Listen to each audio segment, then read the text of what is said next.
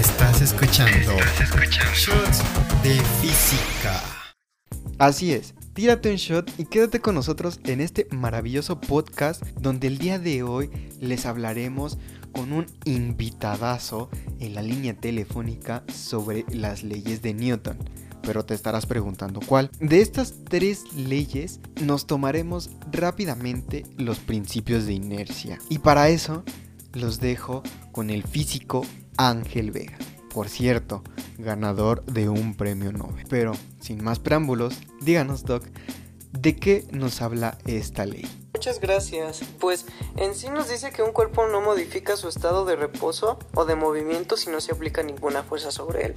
Entonces nos dice que si no está en reposo, este objeto no aplica. ¿O cómo está esto? Para que quede más claro, imagínate que estás jugando fútbol y pateas el balón, ¿no?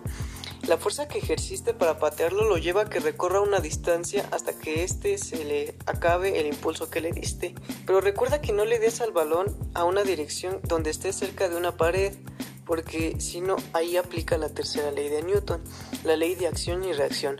Y pues para qué queremos, ¿no? la verdad sí. ya veo, nos van a estar diciendo, no aplicamos bien la ley de Newton. La verdad, me lastimé con el balón. Y si le estás golpeando una pared, pues ahí ya estás aplicando otra ley de la que no hablamos aquí.